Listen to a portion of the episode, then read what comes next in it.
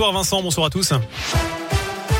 Et à la une de l'actu, Jean Castex dans la Loire. Samedi, le Premier ministre sera à Rouen après-demain. Il assistera à une session du service national universel dans un établissement scolaire rouennais en compagnie de Sarah El Rairi, la secrétaire d'État chargée de la jeunesse et de l'engagement. Il doit également se rendre sur le site de Nexter, Florent de l'industrie militaire avec Florence Parly, la ministre des Armées.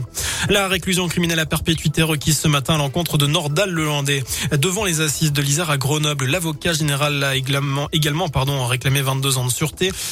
Qui est jugé, je vous le rappelle, alors qu'il est le meurtrier présumé de la petite Maëlys, mais aussi pour des agressions sexuelles sur ses deux petites cousines. Le défenseur de Nordal Lelandais, l'avocat Alain Jakubovic, a plaidé pendant deux heures cet après-midi.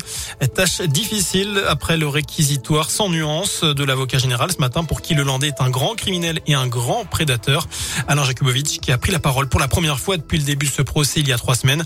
Il est au micro de Radioscoop de Céline Bouchard-là.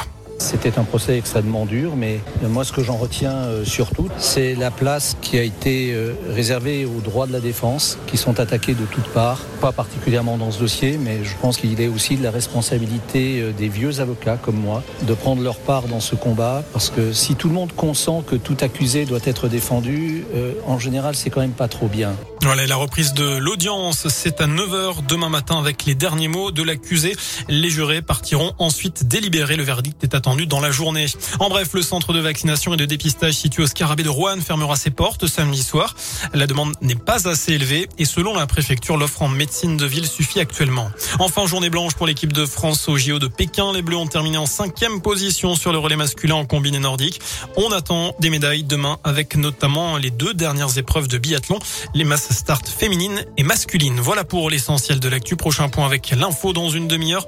Je n'ai plus qu'à vous souhaiter une excellente soirée. Je vous laisse en compagnie Vincent. Merci beaucoup Sébastien.